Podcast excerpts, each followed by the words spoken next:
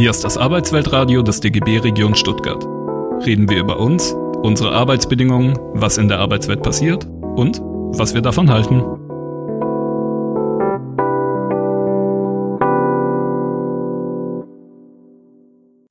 Hallo und herzlich willkommen zum Arbeitsweltradio Podcast. Heute im Remote aus dem Homeoffice. Deswegen heute einen neuen Co-Moderator, Oskar. Wollen Sie kurz dem Publikum Hallo sagen? Sag mal Hallo, Oskar. Er ist etwas schüchtern, aber gut. Wir haben heute einen Vortrag anzubieten, einen Mitschnitt von einem Vortrag. Und zwar hat die DGB Hochschulgruppe zusammen unter anderem mit der Fakultät Soziale Arbeit, Bildung und Pflege der Hochschule Esslingen eine Referentin eingeladen, Dr. Haag, die für die GW eine Studie durchgeführt hat. Hochschule unter Corona eine kritische Zwischenbilanz. Die Veranstaltung war angekündigt mit Hochschule in krisenhaften Zeiten, eine qualitativ explorative Lenkschnittstudie zum Erleben der Pandemie von Lehrenden, Forschenden und Studierenden, eben von und mit Dr. Hannah Haag von der Frankfurter University of Applied Science. Veranstaltet unter anderem natürlich deswegen auch mit der GEW zusammen.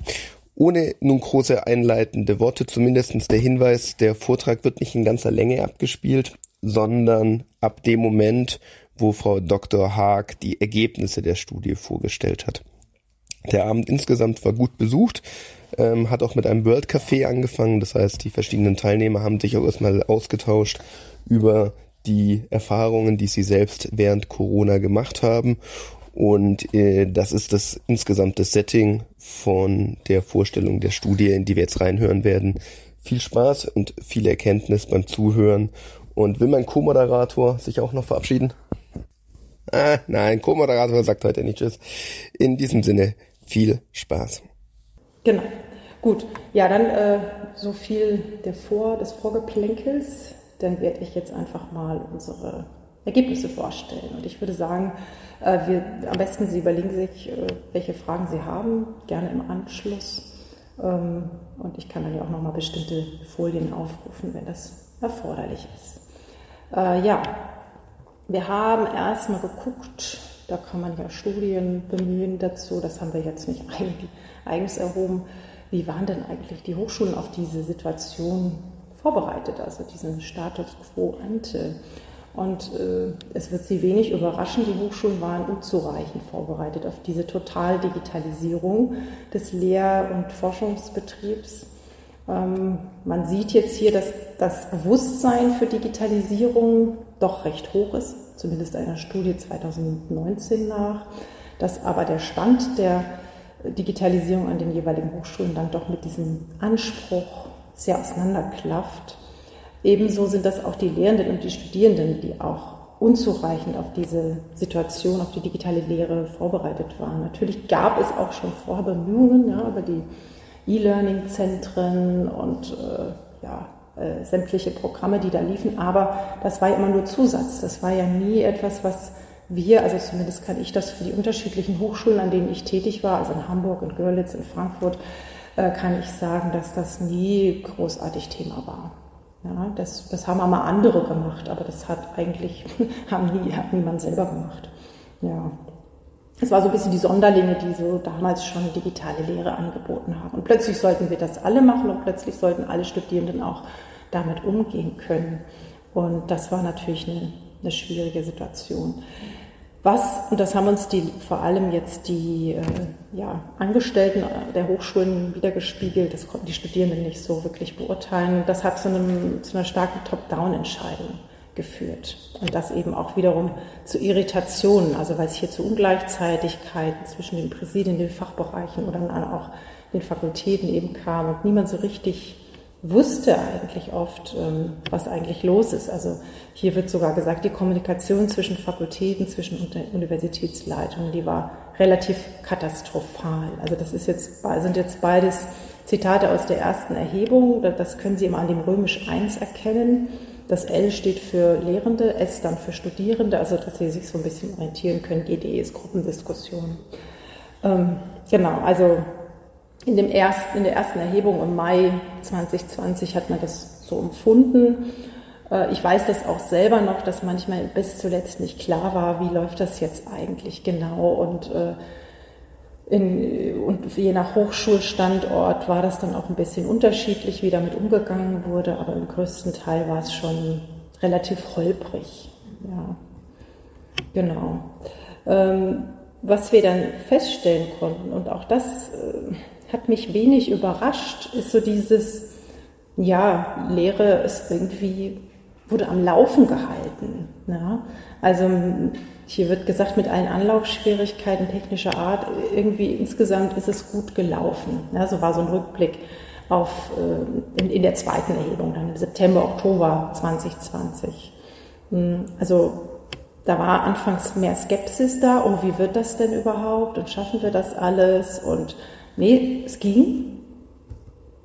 Auch wenn, und das ist natürlich das große Aber, wenn das Wissen und das Know-how eigentlich überhaupt nicht vorhanden waren. Ja, also das ist ein schönes Zitat, das lese ich jetzt mal vor. Ich meine, viele von uns haben ja nicht mal eine Didaktikausbildung für die ganz normale Präsenzlehre. Das kann man ja auch mal so offen sagen. Geschweige denn für die Online-Lehre. Und was ich verfolge, so verfolge an anderen Hochschulen, das schlägt sich meines Erachtens jetzt einfach nieder. Ja, und ich glaube, das ist eine zentrale Erkenntnis, die auch ich aus dieser ganzen pandemischen Situation gezogen habe. Lehre ist viel zu randständig. Das ist an den Universitäten noch stärker als an den Hochschulen für angewandte Wissenschaften. Aber ich glaube, das kann man generell für alle Hochschulformen sagen, dass im Vergleich zu dem, was an Lehre geleistet wird, das, was dann vorausgesetzt wird an Wissen, doch relativ rudimentär ist.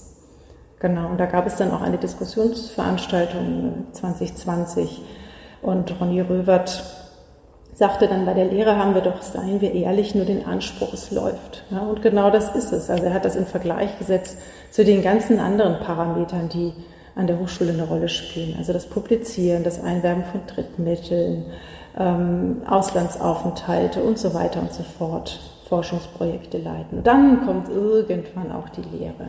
Ja? Und die Lehre ist ja aber eigentlich das Kernstück, das ist ja so wichtig. Also Studium bedeutet Lehre, ja, bedeutet Lehren und Lernen. Und wenn wir den Fokus stetig immer nur auf das Forschen legen, dann bleibt natürlich das andere irgendwo, fällt hinten runter. Genau. Das war das eine, was wir so sehen konnten. Lief, ja, lief. Und dementsprechend war dann auch in, über die Semester hinweg eigentlich ein relativ großer Gewinnungseffekt der Lehrenden zu erkennen. Sie haben sich daran gewöhnt. Das lief so, konnte man irgendwie umsetzen, ja, war realisierbar. Natürlich unter anderen Bedingungen, aber das ging schon. Ja. Und dann kam so ein Narrativ, das dem aber so ein bisschen entgegensteht äh, und das wir eben Feel the Room genannt haben.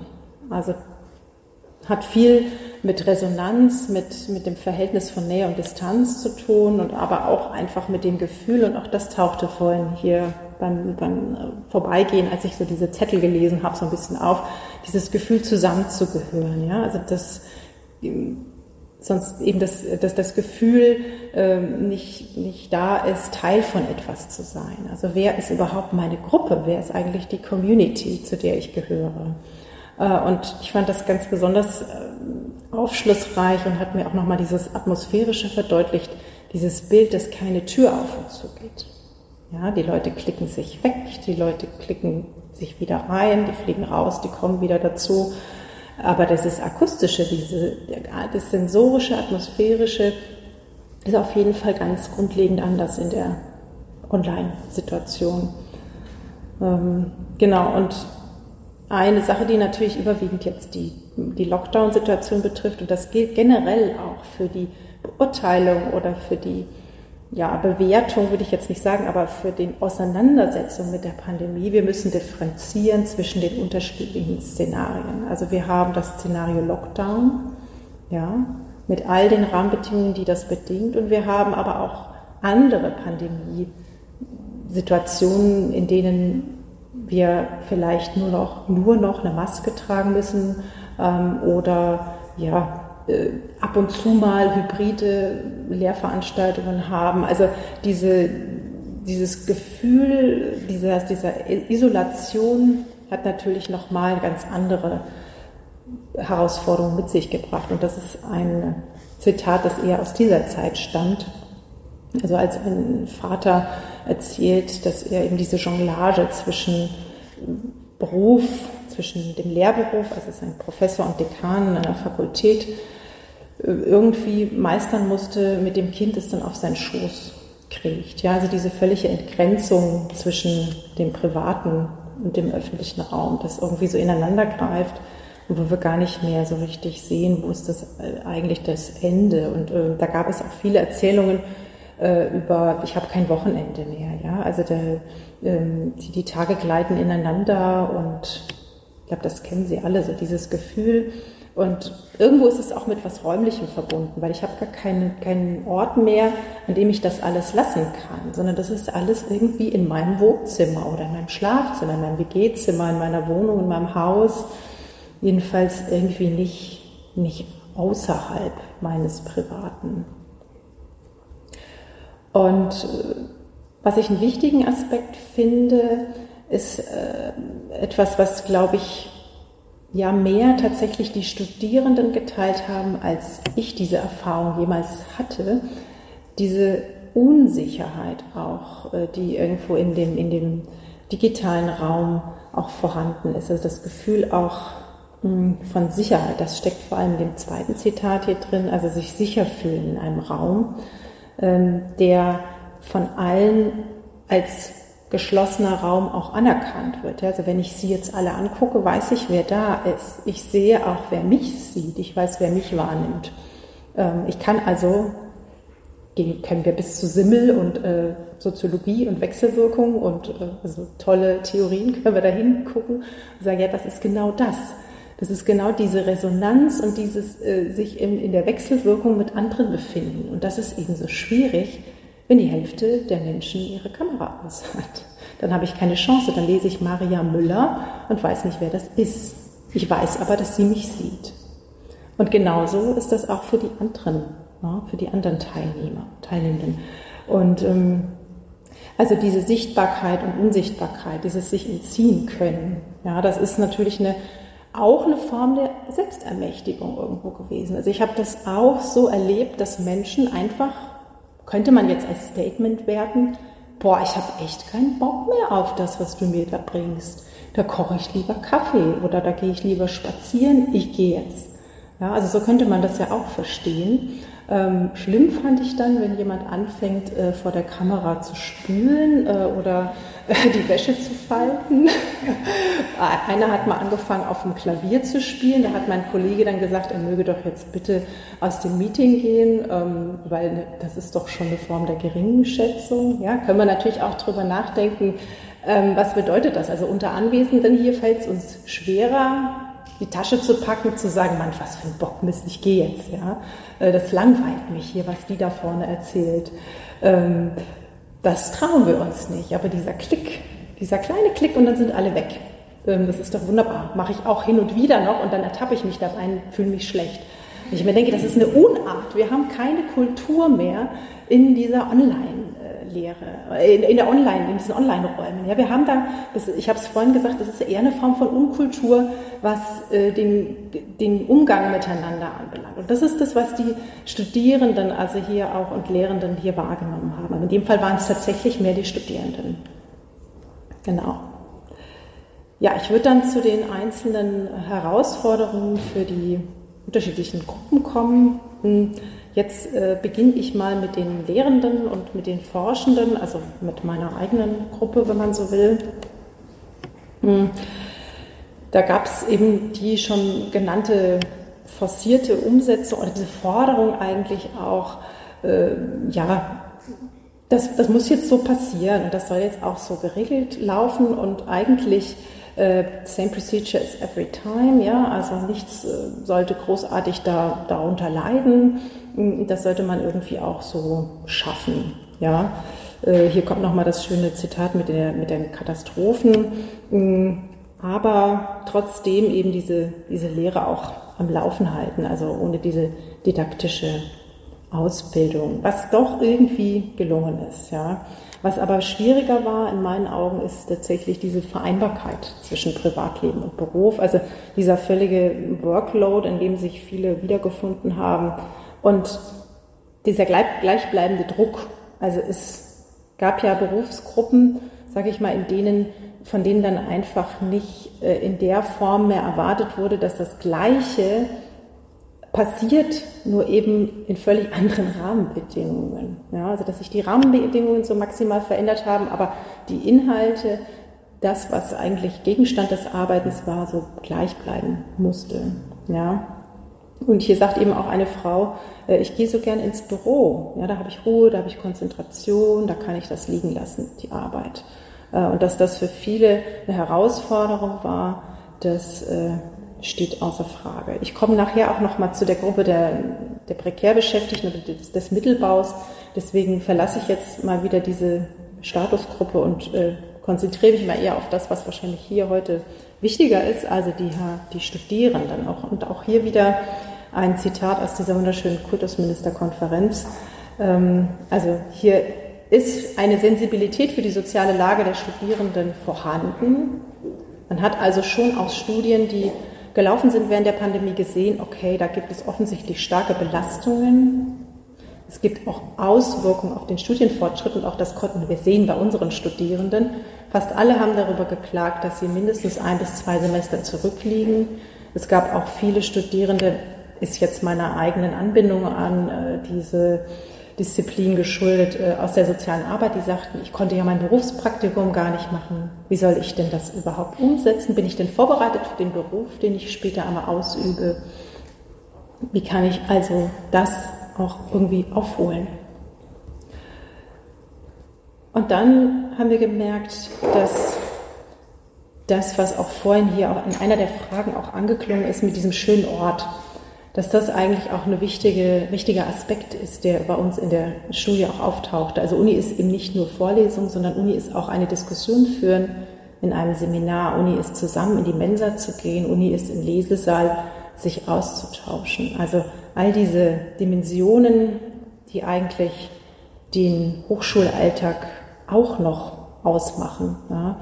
Es ist eben nicht nur Lernen, Inhalte rein und irgendwie verarbeiten, sondern, haben wir vorhin auch an einem dieser runden Tische diskutiert, es braucht auch Zeit, das braucht auch Ruhe, das braucht irgendwie auch einen Ort, wo das sein kann. Ja, ein Raum, wo ich auch bewusst dafür dahin gehe, mich aufraffe, morgens anziehe, nicht im Jogginganzug bin, sondern in der in der Jeans und im T-Shirt und mich wasche vorher, äh, die U-Bahn erwische, vielleicht noch ein Frühstück äh, reindrücke und dann äh, im Hörsaal sitze und irgendwie das sich gut anfühlt. Ja, am Ende des, Ende des Tages vielleicht dann nicht mehr so, aber zumindest am Morgen.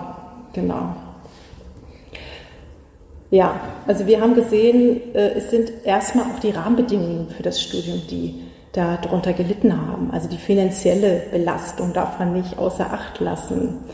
Das waren einige in unserer Gruppe, in unseren Befragungen, die gesagt haben, ich habe meinen Nebenjob verloren. Ja?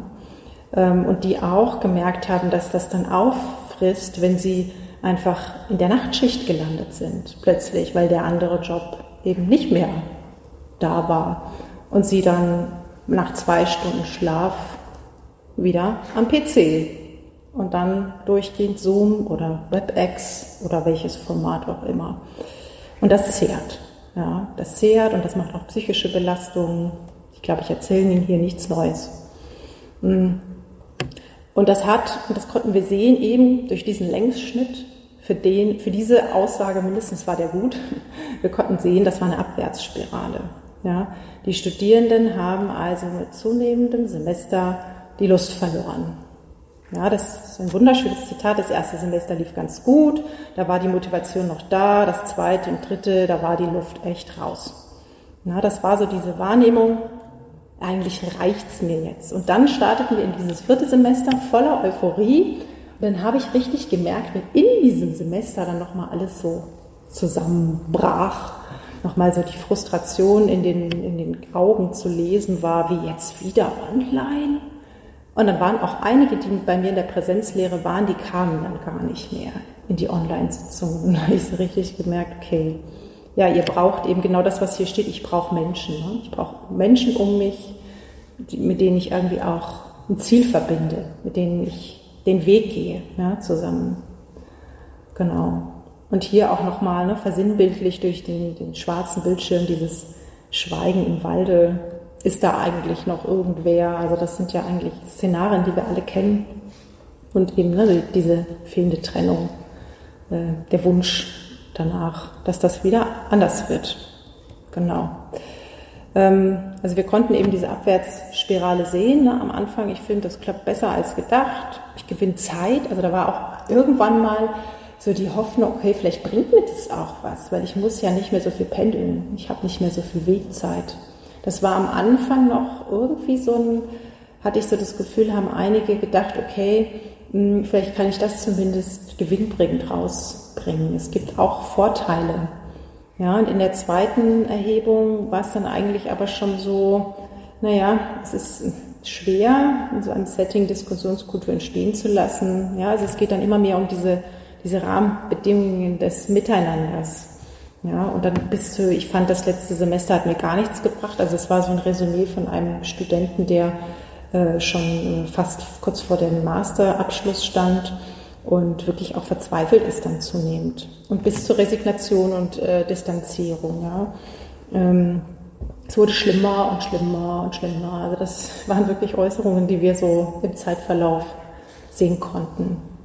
Genau. Also ich denke, manche von Ihnen werden sich hier vielleicht wiederfinden oder erzählen mir später noch von Ihren Erfahrungen, aber ich möchte jetzt noch eine Gruppe highlighten, die ja, die glaube ich im wissenschaftlichen Diskurs so ein bisschen untergeht. Also das ist eine Gruppe, die ja, von der man doch recht viel auch nochmal äh, verlangt, weil es hier eben nicht um diese etablierten Professuren geht, um die sicheren Stellen, sondern da geht es eben um die Karriere und das Weiterqualifizieren und das Profilieren, ja, sei es jetzt Promovierende oder Postdocs, ähm, die einfach nochmal in einer anderen Situation sich wiederfinden äh, und irgendwie sich da durchhangeln müssen. Ja, und da sind viele Umbrüche und berufsbiografische Hängepartien. Also wir hatten auch einen jungen Mann, der äh, promoviert hat und der dann unter der Pandemie das Handtuch geschmissen hat und die Wissenschaft verlassen hat und das auch wirklich ähm, größtenteils auch darauf zurückgeführt hat. Also das waren dann auch äh, ja, Umwege oder, oder Irrwege, die die Pandemie dann auch sich aber verstärkt hat. Ja, gleichzeitig hat er aber auch gesagt, vielleicht wäre das aber auch ohne die Pandemie gekommen, weil er einfach dann auch diese Wissenschaft nicht mit seinem Leben vereinbar gesehen hat.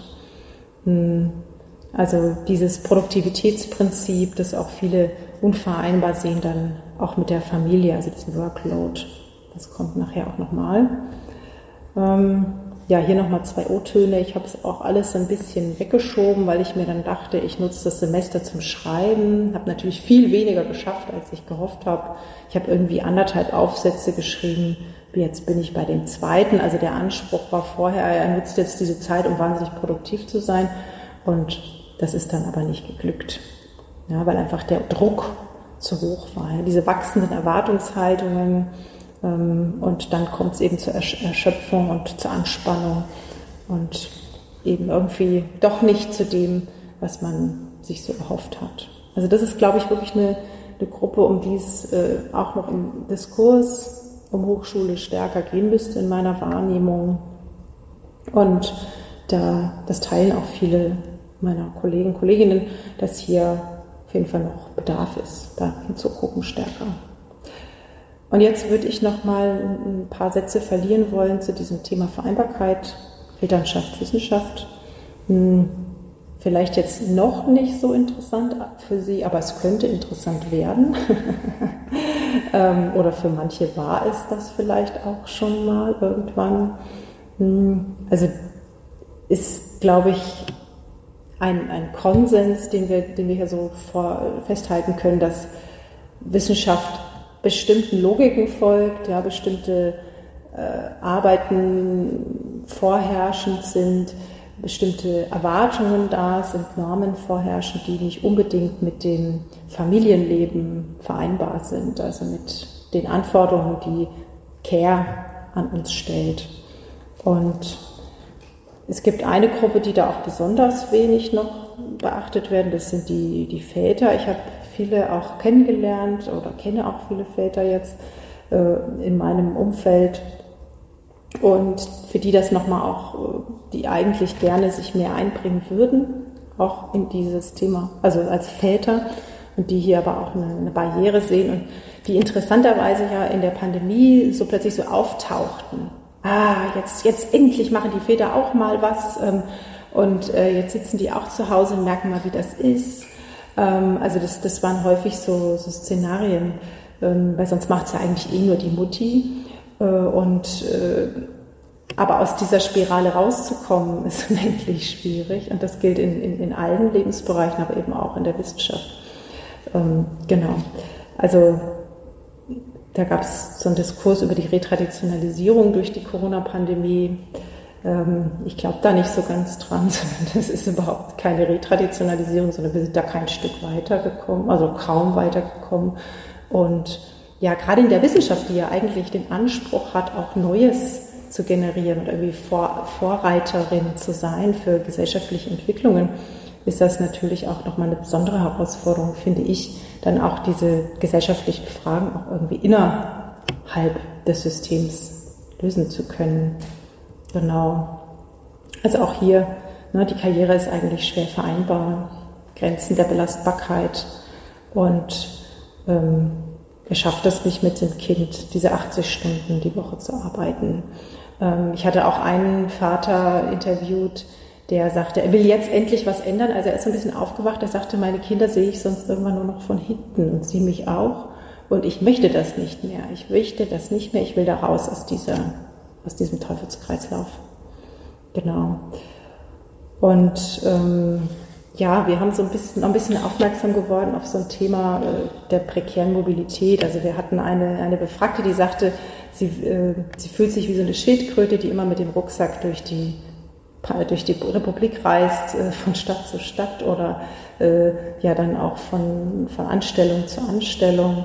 Mm, und äh, ja, das ist irgendwie noch, noch ein Zitat gewesen, das so ein bisschen zeigt, wie, wie prekär eigentlich diese Mobilitätsfrage auch ist innerhalb der Wissenschaft, dass hier auch wenig Rücksicht auf Bindungen genommen wird.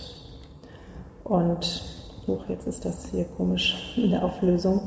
Ähm, und hier gab es vielleicht so einen, so einen Lichtblick innerhalb der Pandemie zu sagen, okay, vielleicht gibt es hier eine Veränderung auch äh, hin zu weniger Mobilitätszwang. Ja? Also ähm, das wurde sehr paradox gesehen. Einerseits diese Familienzeit, die man endlich hat, also noch nie so viel Zeit zu Hause verbracht zu haben wie in der Pandemie. Und das wurde als ganz großes Plus gesehen.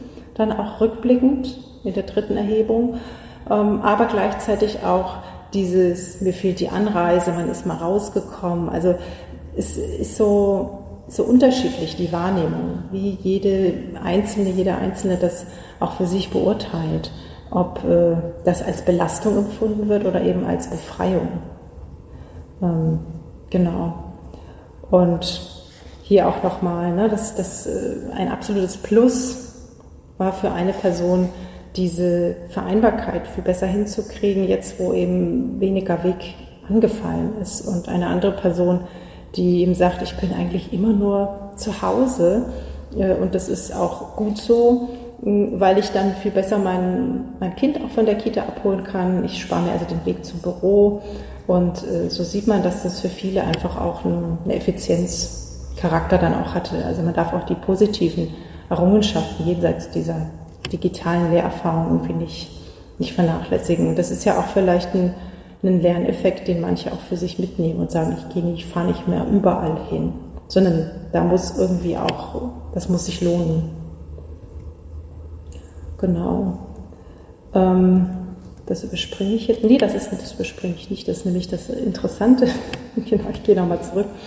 Ähm, das ist, äh, wir hatten einen ganz interessanten Fall und da sieht man, wie innerhalb einer Person die, die, ähm, die Wahrnehmung sich verändert im Kontext von Lebensumständen. Also das ist eine Studierende, die schon zwei Kinder hatte vorher und die dann schwanger wurde und die in der ersten Erhebung sagt, ah, vorher war alles so durchgetaktet, so durchgeplant, ne?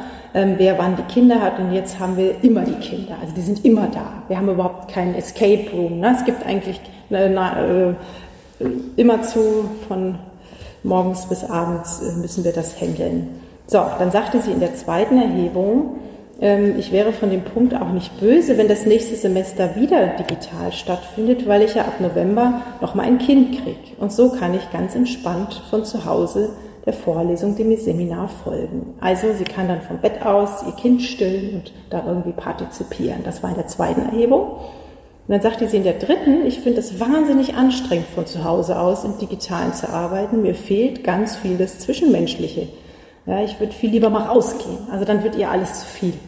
Und das finde ich spannend, wie das innerhalb von einem, in, in einer Biografie, diese Wahrnehmung dieser Digitalität und was damit alles verbunden ist, sich so wandelt und wie stark das kontextabhängig ist, wie stark das abhängig ist von den jeweiligen Herausforderungen, Bedürfnissen, äh, die wir eigentlich haben, in denen wir uns vorfinden, die Lebensumstände. Ja, ich habe jetzt nur ein paar Dinge noch notiert. Ähm, äh, das ist jetzt nur das, was ich auch eingangs schon sagte dass die Lernenden sich irgendwie stärker, so war eben unser Eindruck, ein bisschen stärker daran gewöhnt hatten, ähm, das aber doch auch noch vom Status und dem Maß auch der Vereinbarkeitsfragen auch abhängt. Also inwiefern dann eigentlich so ein, ja, also ich hatte wirklich Lernende auch um mich, die gesagt haben, ach von mir aus kann das jetzt auch digital so weitergehen. Hat auch Vorteile für mich. Ne? Und wenn man dann fragt, welche Vorteile das sind, dann sind das in der Regel die Pendelzeiten. Das ist einfach so, weil ich in der Wissenschaft nicht die Planungssicherheit habe, dass ich da wo ich meinen Lebensmittelpunkt irgendwann mal aufschlage, weil ich sage, jetzt will ich eine Familie gründen, jetzt möchte ich irgendwie sesshaft werden. Ja, irgendwann findet fast jeder dieses Bedürfnis, weil spätestens, wenn die Kinder in die Schule kommen, ist schwierig mit dem ständigen Umziehen. Aber das sagt mir ja nicht automatisch, dass ich da auch eine Anstellung finde in dieser Stadt. Und manchmal liegen dazwischen eben auch 500 Kilometer. Äh, und das ist eben leider Normalität. Das ist wirklich Normalität und Realität. Und so kommt das eben, dass die Lehrenden dann ein bisschen anders noch darauf blicken. Und ich finde ein Stück weit zurecht. Ja. Ähm, und unter den befragten Studierenden war eben diese Abwärtsspirale zu erkennen. Und ich habe das Gefühl, dass groß war wirklich, und da wurde dann auch irgendwann die Wegzeit nicht mehr gegengerechnet, das groß war die fehlende Resonanz, war dieses fehlende Miteinander, das auch hier an, diesen, an dieser Wand irgendwo an den Wäscheklammern hängt.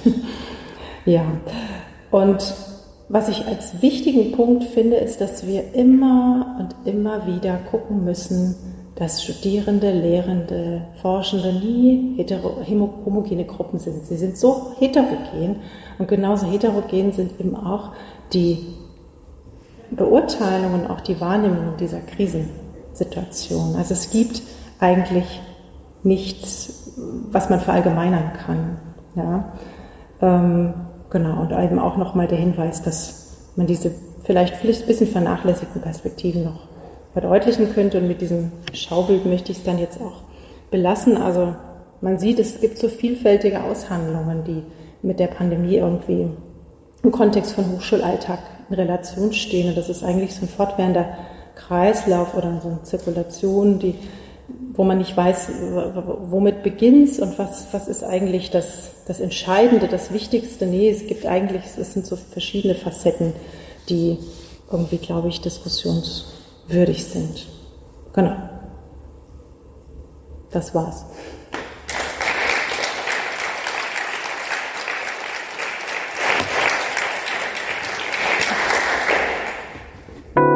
Das war das Arbeitsweltradio des DGB Region Stuttgart. Mehr Infos, Videos und alle Folgen findet ihr auf dem YouTube-Kanal. Folgt uns auch auf Instagram, Twitter und Facebook.